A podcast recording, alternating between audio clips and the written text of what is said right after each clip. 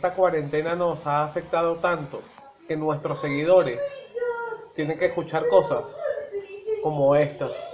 Yo creo que lo que ha desgastado la realidad de los Boston Red Sox y los Yankees de Nueva York pasa por un tema de, de la calidad del juego. Una hinchada que se mata en cada partido y daña el espectáculo, a nivel mundial eso te resta puntos, Richard. Hay que recordar que la NBA tiene esa particularidad, que las rivalidades se hacen mediante a dos épocas o dos equipos que estén en su apogeo. Bienvenidos a la Alineación Indebida. Recuerden suscribirse al canal de YouTube Alineación Indebida y seguirnos en las redes sociales como arroba la alineación indebida en Instagram y Facebook y arroba la alineación IND en Twitter. Bienvenidos al episodio 13 de la alineación indebida. Hoy estamos aquí contigo, te habla Kevin Mora desde Santo Domingo, República Dominicana y vamos a estar compartiendo hoy temas bastante interesantes, algunas noticias que tenemos por allí para compartir primero y luego el tema central, como siempre, de la alineación indebida. El título del episodio, Mi media naranja, sí, lo dudé un poquito, pero es Mi media naranja. Vamos a presentar de una vez, para entrar en el debate, al equipo que nos estará acompañando en la alineación indebida, comenzando por el regreso del hombre que tuvieron encarcelado la semana pasada. Le pusieron unas esposas pero bueno, ya ustedes saben que hay cosas que jalan más que guaya teleférico. Así que Richard, bienvenido, ¿cómo estás? ¿Qué tal, muchachos? Miren, de verdad que los extrañé. Me hicieron mucha falta. Y nada, muchachos, eh, recordarles que una de las noticias principales que se vive aquí en Europa es que ya se anunciaron la vuelta tanto de la Serie A como de la Premier League.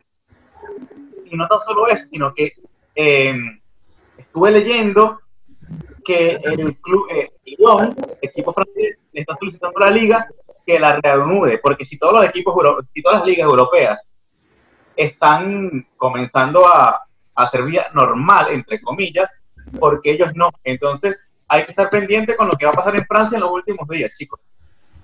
Bueno, sí, no, no, no debería reiniciarse. Y con esta pregunta. No debería. Y con esta pregunta, no debería. Y con esta pregunta voy a arrancar a, a Shaquille. Shaquille, si ya se declaró un campeón sería un absurdo reiniciarla y bienvenido, Shaquille. Totalmente. ¿Cómo están bellezas? Con nuevo corte, con nueva vida, dando más de lo que se necesita. Aquí no crece nada más para aquellos que tienen, son mal pensados. Bueno, si, si, la liga, si hay equipos, porque no es el, yo no es el único, hay varios equipos de la, de la segunda división jugando para que se reactive la liga francesa, bueno, que eso suceda es otro tema no creo que sea correcto y yo creo que ya la Federación eh, Francesa de Fútbol tomó la decisión y será así, ya está planificándose para la próxima temporada.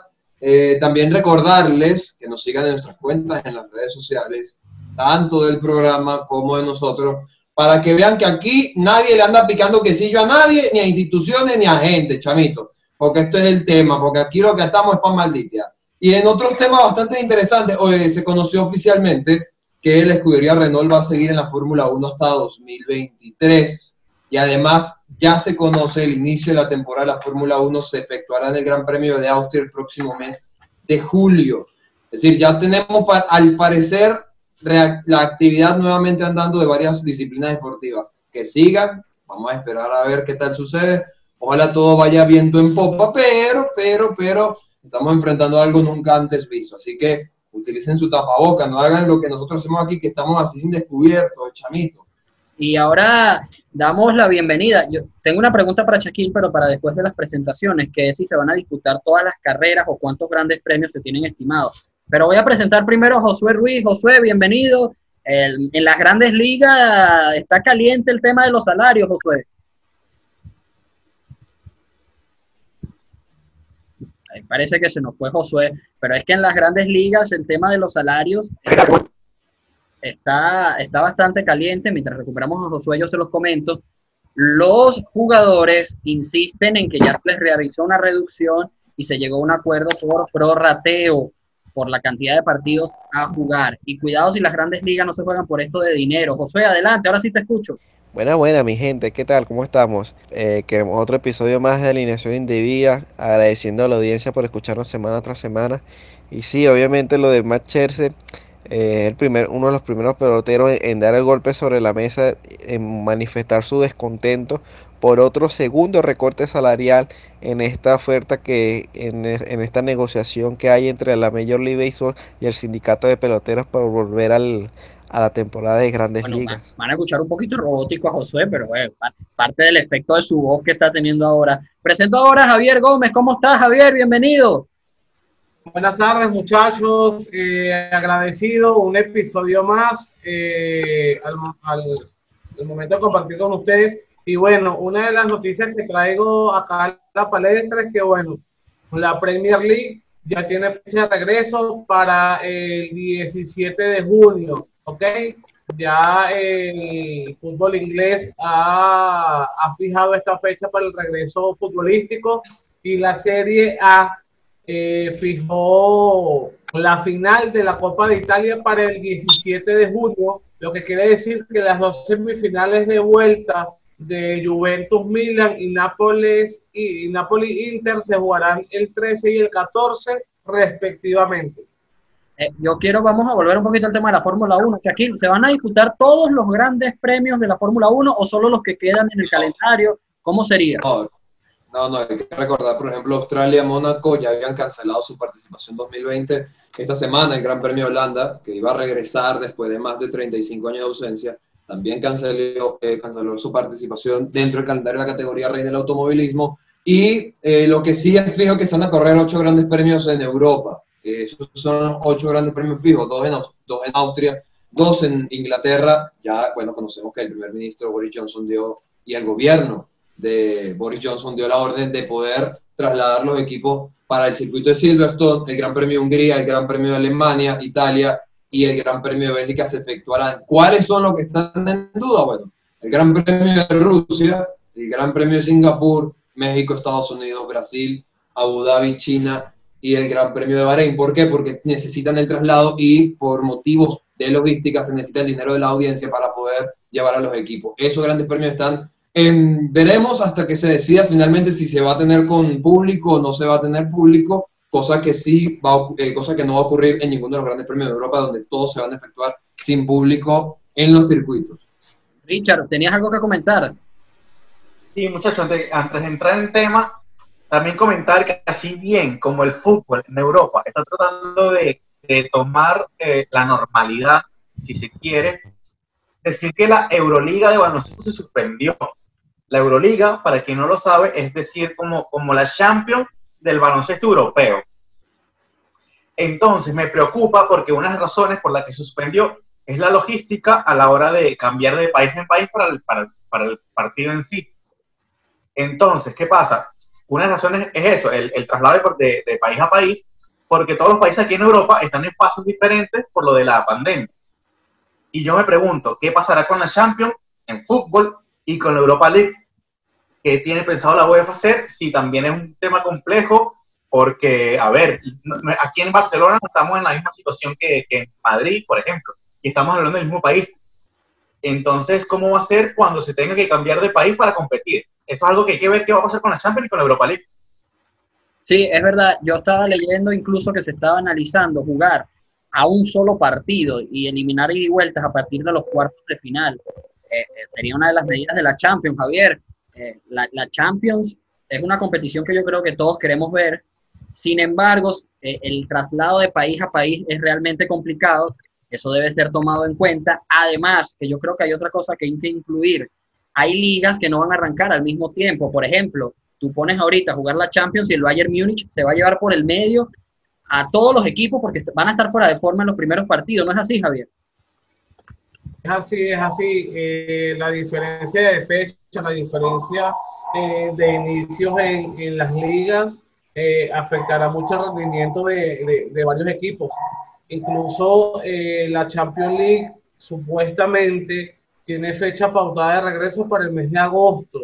Eh, tomando en cuenta que ya para el mes de agosto muchas de las ligas ya eh, estarían terminando, porque hay ligas que le quedan pocas fechas de, de, juego y esa es la fecha estimada, o sea, no hay una fecha estimada para el regreso de la Champions, pero se estima que sea para el mes de agosto. Sí, y es. Shaquille, vamos a cambiar un poquito de deporte e irnos al béisbol, porque José no escuchamos bien su opinión y yo quiero saber la tuya. ¿No sería triste que después de todo lo vivido, la temporada de grandes ligas no inicie por una falta de acuerdo de dinero? Yo creo que era eh, más que probable que eso sucediera entendiendo cómo funciona la, Major League Baseball. Yo no voy a tomar partido ni posición en ninguna de las dos situaciones. El tema es que hay que tener claro algo que dicen los jugadores. Ellos están poniendo su vida en riesgo al salir a jugar y eso tiene totalmente validez en cuanto a entendiendo la situación que se está dando en Estados Unidos, país que tiene la mayor cantidad de personas contagiadas hasta el momento. Entonces, obviamente, y además de que no se puede, hay que recordar esto, son muchos equipos para llevar el calendario que normalmente la MLB tiene. Entonces, hay que hacer una serie de recortes del calendario, hay que hacer una logística para ver dónde se lleva a cabo eh, la temporada regular, eh, cuántos jugadores estarán disponibles física, emocional y también mentalmente para formar parte de, sus respectivos equipos. Entonces, yo lo que creo es que a esta altura, por ejemplo, los deportes que se realizan en los Estados Unidos, yo no creo que reactiven sus, eh, sus calendarios por el tiempo, por la misma situación de que dónde podemos llevarlo a cabo y garantizar la seguridad de los atletas. Por ejemplo, la, NBA está tratando de llevarlo al centro de entrenamiento de ESPN en Orlando, pero no es garantía. Lo mismo sucede con la NFL y su campo de entrenamiento que están paralizados. Entonces, la situación de saber cómo vamos a hacer para poder reactivar todo es bastante complejo. Y la MLB, lo único que creo yo es, están negociando, encontrando la mejor solución para todo, pero no creo que esté al final con ella. Josué, eh, eh, como bien dice Shaquille, no están dadas las condiciones, pero hay algunos dueños, incluso gobernadores de estados, que están tratando de forzar, no, de forzar, no, de, hacer que regrese la, MLB e incluso la, e incluso la NBA, Josué. ¿Cómo, cómo, ¿Cómo hacer entonces? Sí, bueno, la NBA y las grandes ligas forman parte del negocio de los Estados Unidos en el entretenimiento deportivo. Pero debemos tener en cuenta muchas cosas y que hay que tener mucha prudencia y saber cómo manejar los tiempos en cada disciplina por la logística y el público.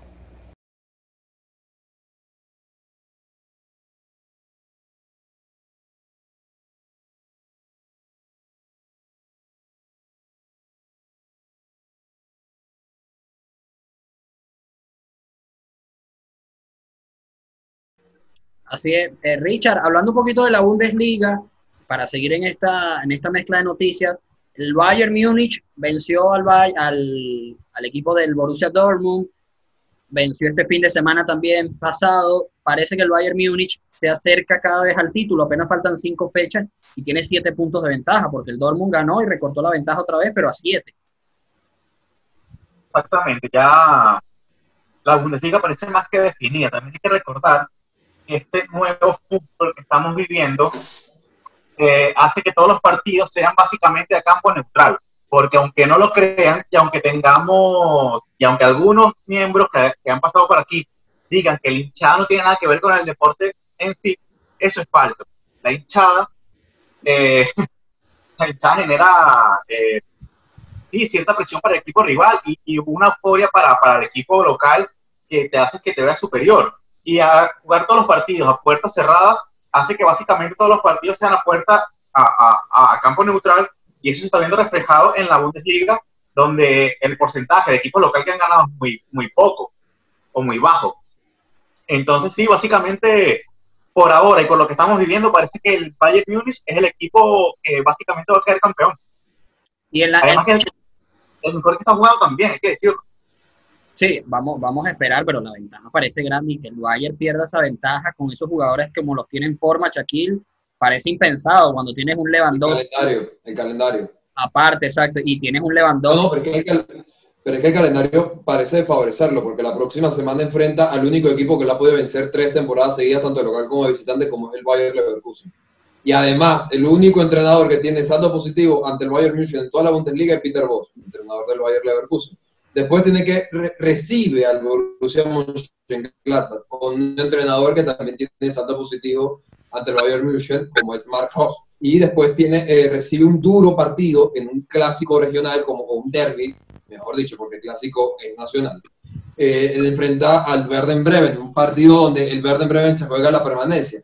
El problema con el Bayern va a pasar por lo siguiente, cuánto le, da el combustible a su, a, su, plantilla que es ajustada, hay que recordarlo, para el, lo que restan los cinco partidos. Porque hay otro tema, Lucas Hernández parece ser que se volvió a lesionar, nuevamente. No está físicamente a plenitud Iván Perisic. Eh, Sergio no está jugando a plenitud física. Entonces, el Bayern logró hacer su tarea perfectamente al vencer el Dortmund en el Arcacia, pero le falta el último eh, perículo, vamos a decirlo así, rumbo al título, al noveno, y parece ser que va a suceder. Ahora, de ahí a que suceda, no sé. Todo parece indicar que sí. Si le gana el Bayern Leverkusen, será campeón. Así de sencillo, porque después no tiene. Yo creo que envió a anímico de vencer al, al, único equipo que lo, ha, que lo ha logrado derrotar tres temporadas seguidas, tanto de local como de visitante, va a cambiar la ecuación de la Bundesliga habrá que ver cómo responde el Dortmund, que por cierto ganó eh, también su respectiva jornada anterior ante el Paderborn 6 a 1. Sí, es correcto. Javier, nos hablabas de la, de la Copa Italia, el regreso de la Serie A. Aquí parece otro equipo dominante, la Juventus, que parece encaminado a otro título de la Serie A. Sí, bueno, eh, como hablábamos, el regreso de la serie eh, de la serie A, perdón, eh, pautado para eh, la semana del 20-21 de junio, en un comunicado oficial que la serie A dio a conocer, pero tomando en cuenta que el, la Juventus es líder, ¿sí? por ahora es líder, pero con un solo punto de ventaja sobre el Lazio, que es segundo, y nueve puntos de ventaja sobre el Inter de Milán, tercero. Sí, eh, Richard, para despedir este primer bloque, la semana pasada no conocimos tu opinión sobre quién va a ser el campeón de la Liga de España. Entonces, para despedir este primer bloque, queremos escuchar Real Madrid o Barcelona. Claro, yo pensaba que iba en Barcelona sin merengue, pero es que el Barcelona juega muy bien y el Madrid lo tiene complicado porque el Madrid no gana los partidos que tiene que ganar. Y es donde el Barça saca ventaja y si bien ahora mismo no recuerdo la ventaja, creo que son dos o tres puntos, ambos tienen posibilidades. Pero si siguen las cosas como van, para mí, y aunque me duela, el campeón va a ser Barcelona. Bueno, bloqueado Richard también. Con esta información nos vamos. a Incorporamos al Real Madrid y al Barcelona porque es parte del tema central de la semana, el cual vamos a hablar ahora mismo en la alineación indebida. Recuerda suscribirte al canal, dejar tu like en los comentarios hablar cuál es la rivalidad más grande, que más te gusta, que más recuerdes, cuál es tu media naranja, con quién tú peleas siempre. También recordarte que tenemos una entrevista con el técnico de la selección venezolana, José Peseiro, la puedes buscar en nuestro canal, voy a dejarte el link aquí abajo. Y, y esta semana sale un episodio extra muy, pero muy divertido, así que no te lo puedes perder. Mantente suscrito aquí a la alineación indebida. Dime, Richard. No, y aparte del episodio extra que se viene, también recordar que tenemos un par de entrevistas por ahí que no se pueden perder también. Venimos con un par de entrevistas, aparte del profesor Peseiro, ya tenemos, ya tenemos básicamente hecha la de Gio Romero, eh, ex jugador del Caracas Fútbol Club y del Deportivo Táchira, y también al profesor Richard Paz, que de verdad, si no se han suscrito, suscríbanse y síganos que venimos con todo. Y activen la campanita para que no se la pierdan. Así que vamos de una vez con el tema central de la alineación indebida.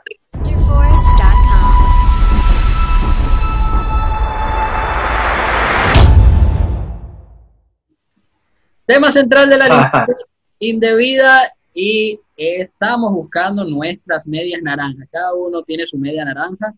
Algunos la han encontrado, como Richard, otros todavía no somos afortunados, otros como Josué ya la encontraron también. Así que nosotros vamos a buscar la nuestra. Y vamos a hablar de las rivalidades deportivas en la historia entendiendo que las rivalidades deportivas son, pueden ser clubes o jugadores. Entonces comienzo contigo, Richard. Vamos a, vamos a irnos de, adelante hacia atrás, vamos a hablar de las rivalidades actuales para irnos después a las más destacadas. ¿Cuál rivalidad actualmente es la más grande? A nivel deportivo. A nivel deportivo. No. A nivel... No, no, me refiero a, deporte global o futbolístico. No a, nivel de clubes, a nivel de clubes, de equipos, de clubes. cualquier deporte. Cualquier deporte, que tú quieras. Mira, o sea, actual, actual, me parece que el, el, es bastante fuerte y, y bastante eh, moderno. Hay que recordar que el NBA tiene esa particularidad que las rivalidades se hacen mediante a dos épocas o dos equipos que estén en su apogeo. Eh, ¿tú estás de acuerdo con esta rivalidad o a cuál incorporarías tú? Ah, la modernidad. En la modernidad. A ver si en la modernidad. Que no haya sido producto de, de la mercadología digital. Es difícil, de verdad, de determinar, porque vamos a, yo, yo soy de los que piensa, por ejemplo, voy a mencionar un ejemplo y citarlo, y el caso del Real Madrid-Barcelona, que la han vendido como el la super realidad y el super clásico del mundo, y toda esa falacia y mentira que nos venden para simplemente llenar eh, espectadores en China. Pero también las rivalidades se dan por una connotación de que realmente hay un conflicto, un nudo argumental que está buscando alguien desenlazar y muchas veces, vamos a estar claros, cuando el Real Madrid y el Barcelona en los últimos años se han enfrentado, el Barcelona ha estado en una situación tremendamente favorable y el Madrid pocas veces le ha podido hacer oposición. Cierto que el punto más álgido de esta rivalidad, que creo es donde todos estamos de acuerdo, es eh, cuando José Mourinho y Pep Guardiola estaban eh, dirigiendo sus respectivos clubes que se enfrentaron, si no mal recuerdo, cuatro veces en menos de seis semanas. Eso es una rivalidad, pero después vemos o al Barcelona muy fuerte o al Real Madrid muy fuerte y eso no termina por nutrir una rivalidad realmente. Recuerda aquí que esta rivalidad en particular, como muchas otras también, no solo va más allá de lo deportivo. Esto, esta rivalidad es histórica, pero por el simple hecho de lo político también. Aquí en Real Madrid y Barcelona es un tema político fuerte. Los de Madrid son muy españoles, los de Barcelona son muy catalanes, quieren independencia, y eso ha sido lo que, ha lo que ha generado el conflicto entre los dos equipos. Sí, pero si lo llevamos al plano deportivo, realmente vamos a ser honestos, ¿quién ha sido el equipo dominante en la historia del, fútbol español? En los últimos años Barcelona, eso es. Barcelona, pero históricamente, en más de 100 años, el Real Madrid ha sido el equipo exitoso. Es decir, eso es donde también tiene que ver, una, tiene que ver esos elementos. Porque está bien que el conflicto pueda producirse de un aspecto ideológico, político o social, que muchas veces suele contrastarse con eso.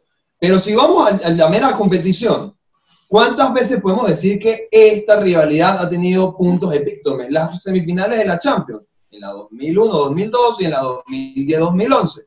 En una ocasión la ganó el, Fútbol Club de Barcelona y en la otra la ganó el Fútbol Club, el Real Madrid Club de Fútbol. Pero de ahí a decir que es la, por ejemplo, el epíctome de las rivalidades modernas, no lo es, señores, porque ni siquiera se han enfrentado a una Champions. Pero es que nadie ha dicho eso. pero, pero tiene. Lo, pero ¿cómo te lo venden los medios? Comercialmente. ¿Cómo te lo venden los medios? ¿Cómo te lo venden como Comercialmente el clásico. Lo venden como algo que.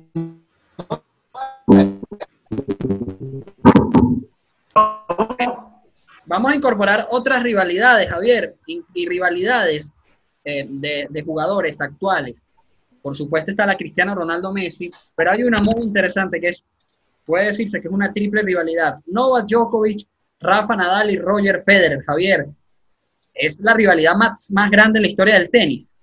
Para mí, para mí sí, porque bueno, eh, yo eh, lo que es Djokovic, eh, Nadal y Federer actualmente son considerados los tres mejores tenistas del mundo. Sin embargo, bueno, Rafa Nadal es el mejor tenista de toda la historia sobre tierra batida, ¿ok?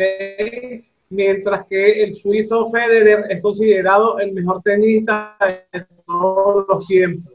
Sin embargo, eh, su, su, rivalidad eh, de, de, estos tres tenistas se extiende solo dentro de eh, la cancha, ya que fuera de ella tienen una, una excelente relación. Más, más allá de que sean los amiguitos y se vayan de la mano para todos lados, yo quiero preguntarle a Josué para incorporar otra rivalidad que se puede decir moderna. Josué, hay una rivalidad que para mí está un poquito desgastada, que es la Yankee-Boston. Josué, salvo para los fanáticos más acérrimos, para mí es una rivalidad que está un poquito desgastada, ¿no es así, Josué? Desgastada y caducada. Si bien es cierto estos equipos que son fuera de órbita, obviamente esta rivalidad comienza cuando, por ejemplo, Baby Ruth fue cambiado a los, de los Medias Rojas de Boston a los Yankees de Nueva York. Si bien es cierto, los Yankees han, tenido han sido un equipo con gran historia, una buena trayectoria en títulos. Y obviamente en las grandes ligas esta ha sido una rivalidad de, muchos años. Pero retomando en la, en la actualidad, últimamente ah, no han tenido mucha relevancia ah, desde que yo recuerde, ah, desde el 2003, que fue cuando los Yankees llegan a la Serie Mundial, y en el 2004, cuando eh, los Medias Rojas dan, llegan a la Serie Mundial, después de que los Medias Rojas de Boston tienen un gran regreso desde el cero y desde una serie en campeonatos que están por, abajo de, del 0-3 en, el campeonato de la Liga Americana. La verdad es que sí, ha perdido mucha relevancia. Y obviamente las cosas extradeportivas aumentan las rivalidades, las cosas fuera de cancha. Shaquille, a, esa rivalidad no le ha hecho daño que sean 18 partidos al año para empezar. Eh, ¿Eso no la ha desgastado un poco? Yo creo que lo que ha desgastado la realidad de los Boston Red Sox y los Yankees de Nueva York pasa por un tema de, de la calidad del juego. Sí, quizá la repetición no se hubiera, es decir, si fuera tan reiterado, pero fueran todas de la misma calidad en algún momento gozó, uno no se quejaría tanto, pero son 18 veces que se encuentran y rara vez tiene dos partidos buenos. Entonces ahí es donde también el valor de la rivalidad se desgasta. Eh, cuando hablamos de rivalidades de, organizaciones, clubes, equipos, empresas, eh, tenemos que encontrar también que hay eh, puntos donde coinciden y después no vuelven a coincidir. Quizás las realidades más interesantes son las de atleta versus atleta. Esas son las que realmente marcan la pauta en el deporte. Porque uno va a recordar siempre, yo voy a decirlo, sí, Novak Djokovic ha hecho grandes eh, hazañas en el tenis, el único hombre en la era moderna que logró ganar los cuatro grandes de manera consecutiva, pero yo no lo incluiría la realidad de, de Federer Nadal. Es decir, si tú buscas en la historia, en cualquier método de, información, la mejor, el mejor partido de tenis o los mejores partidos de tenis, de los cinco, tres vas a hacer ver finales de Rafa Nadal y Roger Federer. Y ahí es donde yo veo que también la realidad es un tema de pareja, no es un trío, muchos quieran, que quieran hacer uno. Pero eh, eh, ahí es donde está el morbo. Porque entonces las organizaciones se, latentes, aunque en los últimos años están como vamos a ver si nos volvemos a encontrar, vamos a volver a darnos un chance, aunque sea por una noche, son los Lakers y los Celtics. Así, por ejemplo, es una realidad que ha sido constante década tras década. Pero después de la Revere y Magic Johnson no ha vuelto a pasar casi nada con los Celtics y los Lakers, más allá de Kevin Garnett y Kobe Bryant en 2008 y 2010. Pero no me parece que la NBA es un deporte en el que las rivalidades es según la época de los jugadores. Por ejemplo, estuvo eh, eh, eh, los Bulls de Chicago y los Detroit Después tuvo la, la con Mike Johnson. Después tuvo, otra vez tuvo los Lakers contra San Antonio Spurs. Y así, mientras dos equipos que están dominando, y no decías la rivalidad en la NBA no es como en otros deportes donde, donde siguen una rivalidad no, la NBA tiene su realidad histórica porque los Celtics siempre han sido el equipo fuerte de la NBA, es el equipo más ganador. Los Lakers más bien intentado, han intentado recortar títulos eh, consecutivos. Bueno, por eso es que la, la realidad de Magic y Larry es tan importante porque antes de ese punto los Celtics habían ganado ocho veces a cero a los Lakers en finales de la NBA. Pero también eso pasa en los deportes en otro derby, aquí el derby de la Madonina, el derby del otro, es decir, ya va papi, es decir, para, es decir, ¿cuántos clásicos hay realmente por país?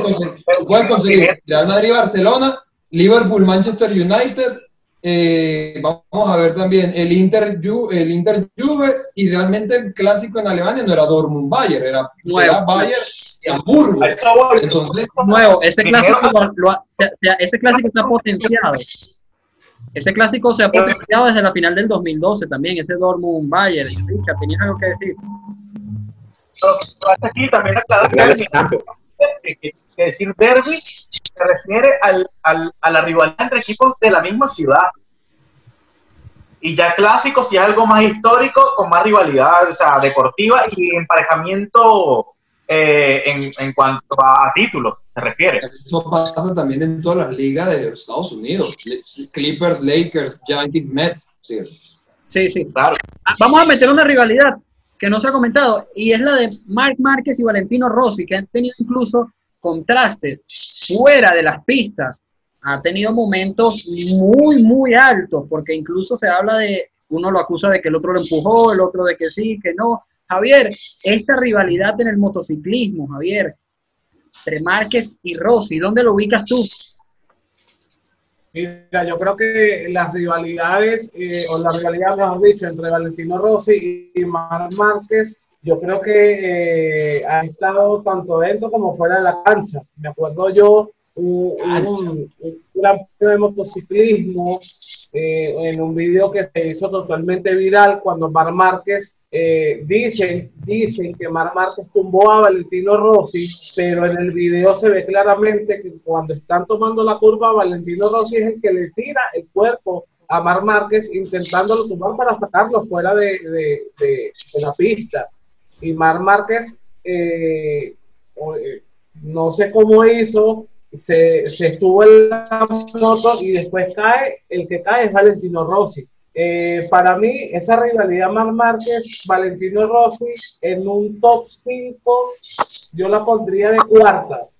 Yo no sabía que las motos pudieran andar sobre cancha. Que si iba a decir, ahora, ahora, ahora corremos motos de P en cancha.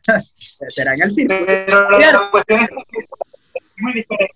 Una rivalidad de, de, de deportes individuales, una rivalidad de deporte en equipo pero es que la rivalidad la fomentan las el cambio de personalidades. Es decir, yo creo que el, cambio más abrupto que uno encuentra para aquellos centennials que no conocían a Jordan y todo el tema y de Last Dance y todo el peo, vean el caso de las personalidades entre Isaiah Thomas y Michael Jordan, son totalmente personas opuestas y eso es lo que hace atractivo la rivalidad. Sí están las instituciones que se establecen, que son las que quedan, pero vamos a, vamos a ser honestos, yo recuerdo, yo personalmente, por ejemplo, la marca Valentino, no recuerdo todavía el primer campeonato que hayan peleado entre ellos dos. Javier Lorenzo fue que peleó el campeonato con Mar Márquez y con Valentino Rossi le ganó a, cada uno. Eh, por ejemplo, Sena Pros, eso tú lo recuerdas. Y, eso sería una realidad que generaba un impacto eh, socioeconómico dentro de su categoría y dentro de la industria del deporte. Lo mismo con Larry y Magic Johnson. O con Cristiano Ronaldo, Lionel Messi, con medida y en otros aspectos. Esas son realidades que tú recuerdas porque hay un contraste de personalidades. Pero si tú hablas de, instituciones, las instituciones en épocas de vacas flacas, como le ha pasado a los Lakers, como le ha pasado al Madrid, como le ha pasado a Barcelona, como le ha pasado a tantos equipos, a Boston, que estuvo 100 años sin ganar nada, hay que decirlo, y ahora porque creen que ganan cuatro títulos, están a la altura de los Yankees, es decir, eso también hay que no connotar. Las realidades más interesantes siempre están entre la figura, entre el atleta y atleta. Sí, e, e, e, esa es una parte interesante. Eh, Richard, a ver si me comentas, cuando esta rivalidad se traslada fuera de la competición y en el ámbito personal, Richard. Esos pocos deportistas lo hacen actualmente. Eh, eso se llama y, y, y Jordan, mira, aquí lo acaba de decir bien, el caso de Jordan y Isaiah Thomas, y, incluso la Rivir y, Magic Johnson, pero actualmente, por ejemplo, la actualidad entre deportistas de élite y de deportes colectivos, y ellos llevan una relación sana. Tampoco es que cada uno va a cenar a su casa y son súper amigos, pero se respetan. Y eso es lo que uno busca en el deporte. Hay otra rivalidad en el, en, el, mundo motor, Shaquille, que no fue tan, tan extensa, que es la de Hunt y Nicky Lauda. Shaquille, esa también fue bastante intensa en su momento.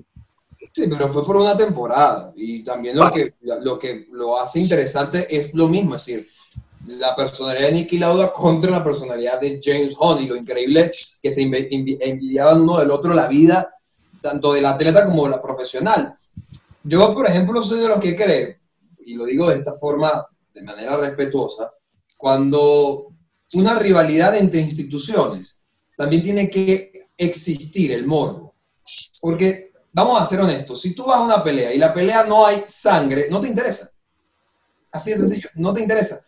Pero cuando hay enfrentamientos que realmente escalan dimensiones, uno realmente le presta atención. Y cuando tú escuchas que otras personas que no son allegadas al mundo del deporte también saben de eso, eso explica la dimensión de la, de, la rivalidad. El caso de Nadal y Federer, a pesar de que ellos dos, lo único, que, lo único desacuerdo que han tenido fue el de eh, Australia 2011 y nada más.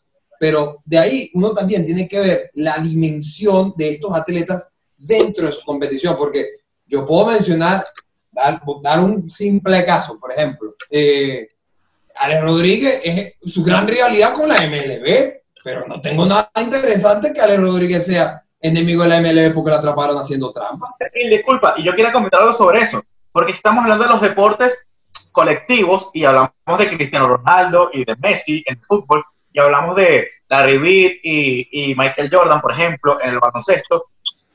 En la MLB o en el béisbol, ¿cuál existe? ¿La de Sammy Sosa y Mike McGuire? ¿Cuál otra? Hay pocas, y, a eso iba Josué también. Podemos hacer, que, que yo creo que es la rivalidad más grande en MLB, hay rivalidades históricas, Josué, en el sentido de, te voy a poner un ejemplo sencillo. Omar Vizquel y Luis Aparicio, ¿podemos considerarlo una rivalidad? Sí, obviamente la rivalidad histórica por el, el morro comparativo de comparar a Omar Vizquel con Luis Aparicio, inclusive hasta con Alfonso Chico Carrasquel, uno de los mejores de Venezuela. Pero Chaquín tiene un punto a favor y es el morro del espectáculo. Por ejemplo, ¿quién no le gusta una pelea entre, entre peloteros de grandes ligas? Hay fanáticos que eso le va a generar morro al espectáculo. Por ejemplo, en el, el 2004 y también en el 2005, eh, entre Medias Rojas y Boston, hay dos casos muy particulares de dos peleas, que fue cuando Alex Rodríguez a se, cae a, golpes con el catcher de Media Roja de Boston, Jason Barite. Y la otra, que es más popular, eh, que la que yo más recuerdo, que fue cuando en el 2004, en el 2004 Pedro Martínez lanza al soldadito Don Zimmer a la, al suelo. Y la verdad es que eso genera un espectáculo en algunos fanáticos. Por lo general, eh, si bien es cierto, esto, esto, no es, esto no es lo debido, pero aquí estamos para decir cosas indebidas.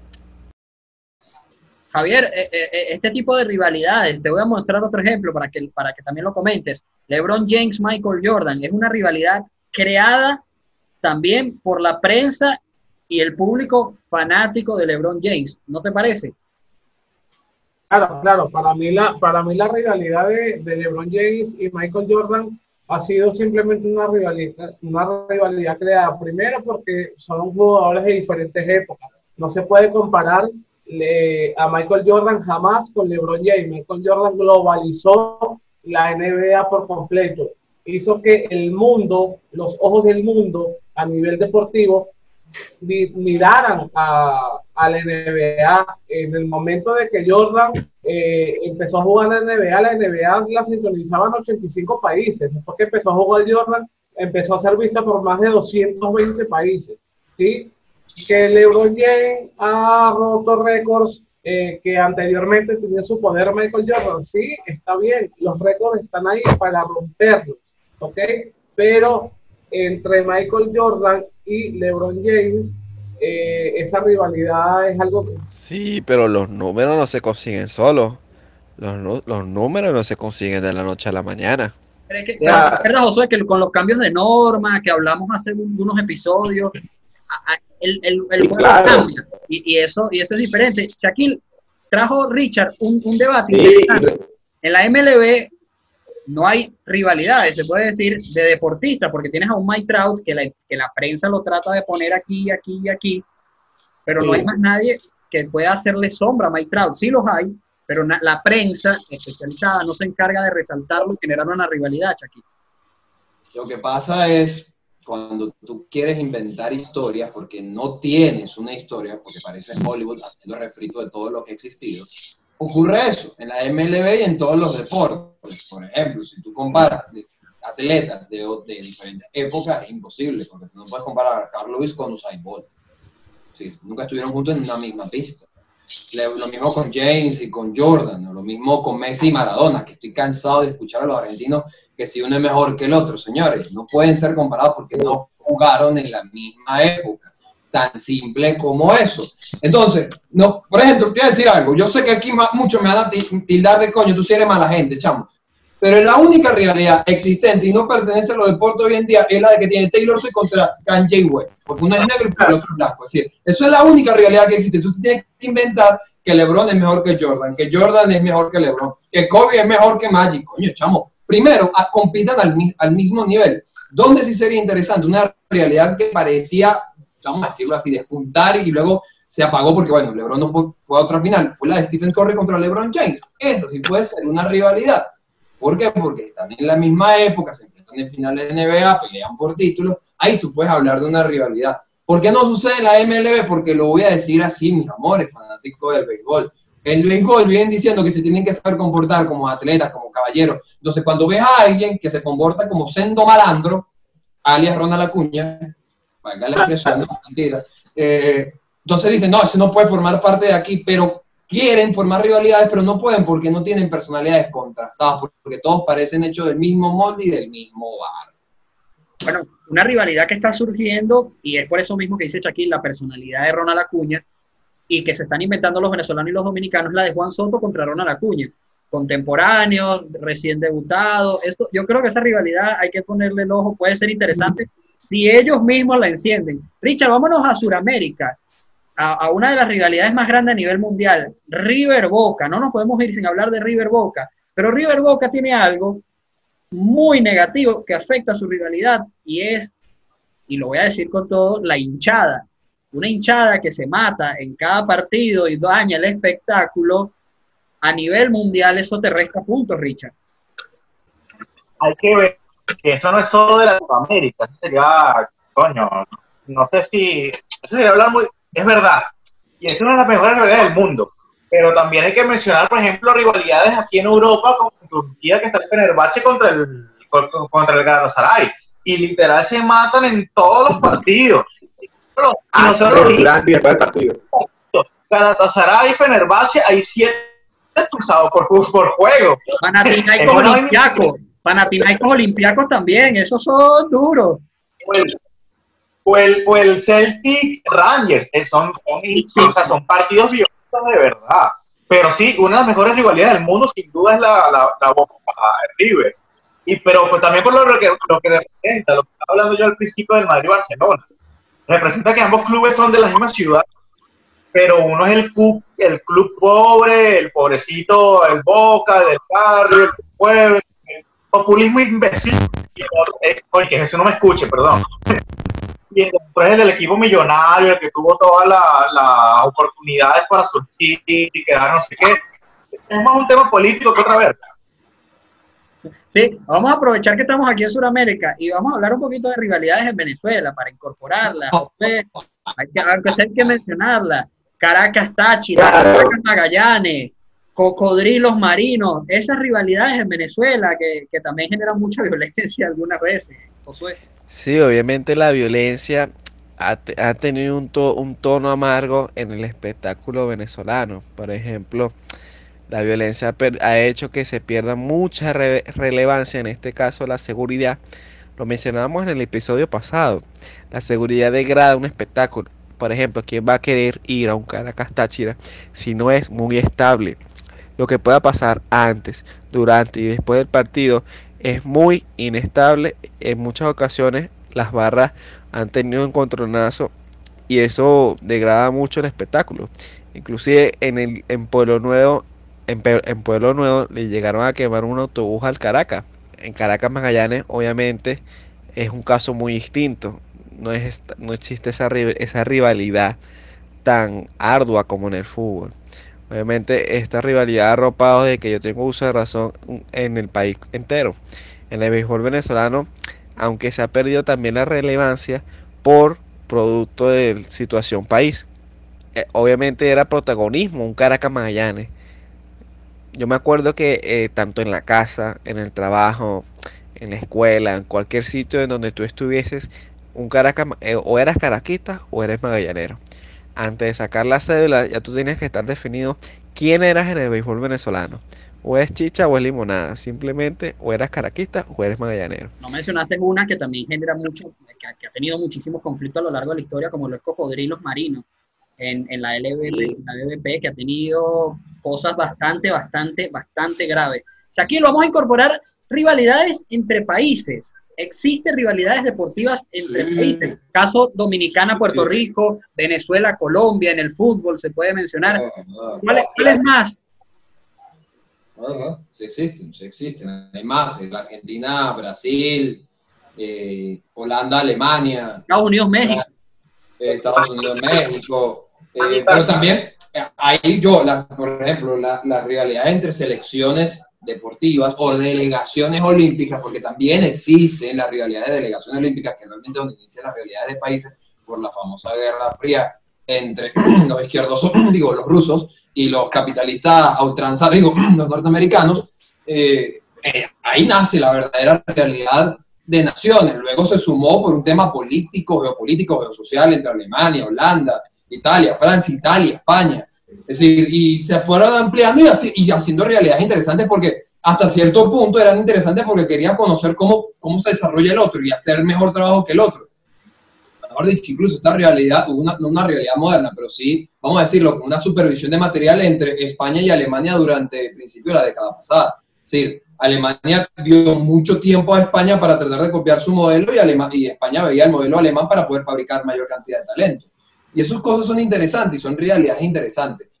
Pero eh, desafortunadamente hay rivalidades entre naciones que llegan al extremo absurdo, como pasa entre Argentina y Brasil, donde hay partidos que realmente son de alto riesgo, o a veces sucede cuando anteriormente en México, Estados Unidos. Pero sí existen, no, no voy a decir que estén mal, pero todos sabemos por dónde empieza y por dónde apunta los rubros. Alguien que apunta al este y el otro que apunta al oeste. Richard, tenemos Estados Unidos, México. Tenemos Brasil, Argentina. ¿Cuál es la rivalidad de Europa en el fútbol, por lo menos? Es complicado, por lo menos acá en España, en España sigue muy fuerte el, Italia-España. Y también por, por temas políticos hay varias. Recuerda que aquí hay países que están separados, un Serbia, Montenegro, una Albania, yo, son, que, han tenido eh, incluso encuentros donde se, vuelve violento el espectáculo, pero por, por políticas. Y sí, sí hay. Eh, yo, bueno, ahorita no recuerdo, pero aquí en Europa, por lo menos, el que yo he vivido más fuerte es la Italia, es España, sin duda. Javier, eh, hablando de Europa, pero de clubes, ¿hay rivalidades? Por ejemplo, en la Champions League, ¿cuál sería el clásico europeo para ti? Bayern, Real Madrid. Bueno, para mí eh, en la Champions League han habido muchas rivalidades a término eh, europeo, eh, tomando en cuenta, y bueno, Bayern Real Madrid se han enfrentado varias veces a, nivel de, a, nivel de competiciones, en donde el Real Madrid obviamente ha salido con, con, con, con mejor saldo positivo. También, está, también se han enfrentado Milan-Liverpool que eh, esos dos equipos protagonizaron para mí una de las mejores finales que ha habido, que ha habido en, la Champions League, con, esa, con ese, con, con, que Liverpool remontó el partido perdiendo 3 a 0 en el primer tiempo. Shaquille, ¿habrá rivalidad entre compañeros de equipo? Caso, por ejemplo, Inglaterra, Steven Gerrard, Frank Lampard que ellos entre ellos, había mucha, mucho, mucha, mucho, mucha disputa y cosas. Más que, más, más que Gerard Lampard, Lampard, Scholl y Scholl eh, Gerard, por el tema de que Scholl abiertamente decía que él era mejor que Lampard y que Gerard. También ha sucedido en la NBA. vamos, a, vamos a olvidar que Kyrie Irving se fue de Cleveland porque no quería ser la sombra de LeBron James. Lo pasó con Neymar, aunque nunca se hicieron públicas. Obviamente existe una fricción cuando tú no quieres ser la sombra de nadie más y eso también sucede en el automovilismo, sucede en el béisbol y también ha sucedido en la NBA y en la NFL. Quizás el, el caso más eh, recordado de rivalidad en un mismo club, eh, vamos a decirlo así, por ejemplo, que yo recuerde, eh, en el fútbol fue el caso de Wayne Rooney y Cristiano Ronaldo. realmente había muy mala sangre entre ellos dos en el Manchester United. hasta el punto que, bueno, Rooney pedía ser la estrella, pero por favor, teniendo a Cristiano no puede ser la estrella, vamos a ser honestos.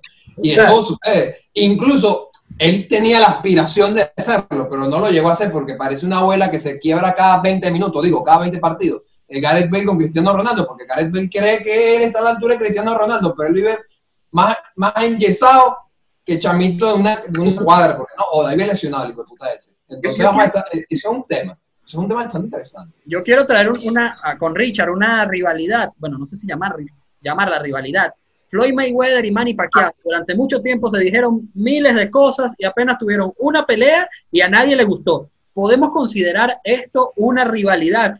Por cierto, a mí no me gustó la pelea. Uf, es que durante mucho tiempo ambos fueron los que dominaron el boxeo en sus respectivas categorías, en sus respectivos pesos. Pero es como tú dices, llamarlo una rivalidad, yo no lo creo porque una rivalidad eh, como hablamos también en, las dinastías, consta de varios partidos, de varios retos y hitos históricos, y ellos no lo tuvieron.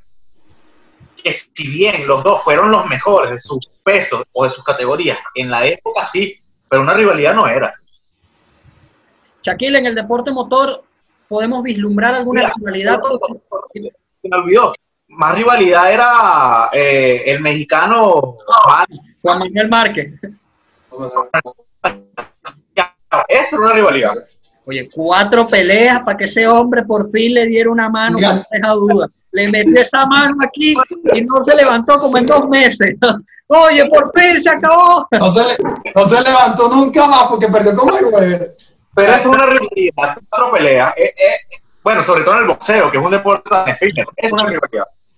Por, por, eso lo traigo, por, por, eso traje el boxeo, que, pero como dije, como decimos, oye, le tuvo que dar esa mano y noquearlo para que no quedara más duda de que él le había ganado la pelea. Siempre era lo mismo, no, que la decisión, que, que los puntos, que no sé qué. Entonces yo, yo le estaba preguntando a Shaquille, Shaquille, ¿qué rivalidad se vislumbra por allí en el deporte motor? Porque el deporte motor ha perdido también fuerza. MotoGP, Fórmula 1, ¿qué, qué rivalidad por ahí? Se, se, vislumbra por ahí, que eso es lo que más público trae. Sí, esperando que se deslumbre, pero el tema es que tengan la misma capacidad. Por ejemplo, Max Verstappen es ampliamente mejor piloto de la categoría después de Luis Hamilton. Que los ferraristas, como muchos de ustedes aquí crean que Charles Leclerc está a la altura de él, ese es otro tema. Y que la categoría y él crean eso, ese es otro tema. Pero desafortunadamente el chico apenas tiene dos años y ha dejado bastante que desear en cuanto al mismo rendimiento de Max Verstappen. Entonces, a ese es difícil determinarlo una lista rápida, rápida, de rivalidades que son más intensas que la de Floyd Mayweather y Manny Pacquiao. Mira, a ver, te voy a nombrar una. La rivalidad entre Messi y la Copa del Mundo. Coño, se odia. Esa gente se odia. Esa gente se odia. te puedo nombrar la rivalidad, la rivalidad de Cristiano Ronaldo con las agresiones rostro. Este chamo le tiene miedo, horrores a que le toquen en la cara. Otra rivalidad, bulde, bulde, la diversión y el béisbol de grandes ligas. Eso se tiene, eso está, mira, eso tiene culebra. Eso no se pueden ver. con el niño con las deudas, con el niño con las deudas. Con el niño. Ya va. Y con los Neymar falso. y la disciplina. Neymar y la disciplina. Esa es la mejor realidad de todas. Esa es la mejor de todas. Mejor de todas. Bueno, la disciplina de Neymar se odia. Muchachos, tenemos que, tenemos que despedir el episodio de hoy. Yo les voy a pedir, por favor, para despedir, a mí me gustan estos mini top, van a decirme las dos rivalidades más intensas que ustedes consideran de la historia. Pueden ser de atletas o deportistas. A mí me gustan siempre estos top y a la gente le gusta aquí comentar con nosotros también. Siempre sus tops y sus rivalidades. Comenzando por Javier. Javier, rapidito, con un mensaje muy cortico de despedida a tus dos rivalidades. Muy cortico. Bueno, eh, para mí dos rivalidades que han marcado historia en el mundo deportivo, por ejemplo, Fórmula 1, Ayrton Senna versus Alain Prost, ¿ok? Y en el boxeo, eh, Mike Tyson versus Evan Holyfield. En la tercera. Por cierto, se viene otra pelea de esos por ahí, por, la vamos a dejar para más adelante. Richard, rapidito, porque nos queda muy poquitico tiempo. Las dos rivalidades tuyas. No, obviamente yo soy un tipo clásico. A mí me gusta... Yo soy un tipo te voy a decir Real Madrid Barcelona, obviamente, y, y, qué te puedo decir, y, y, como, y como español, soy Nadal y Robert Federer. Oye, yo, comparto las, las, de Richard para ir adelantando y acortando tiempo. Shaquille, nos queda muy poquitico tiempo tus dos rivalidades. Cena Pros por paliza, porque creo que es la mejor, Federer Nadal, porque son las dos mejores realidades que se han dado. La de clubes son aburridas, porque si no, si no hay competición. Tuya, Josué, rapidito.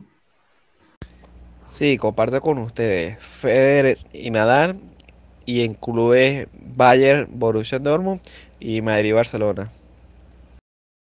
Así es, tenemos que despedir por el día de hoy el episodio de la alineación de vida. Recuerda suscribirte al canal, dejar tu like, poner en los comentarios cuáles son las rivalidades más grandes. Nos encontramos la semana que viene. Hoy todos conseguimos nuestra media naranja. No te pierdas la entrevista con el técnico José Peseiro y el episodio extra que sale la semana que viene. Además, entrevista con Diogo Romero y Richard Paez. Nos despedimos y nos encontramos en un nuevo episodio de La alineación indebida.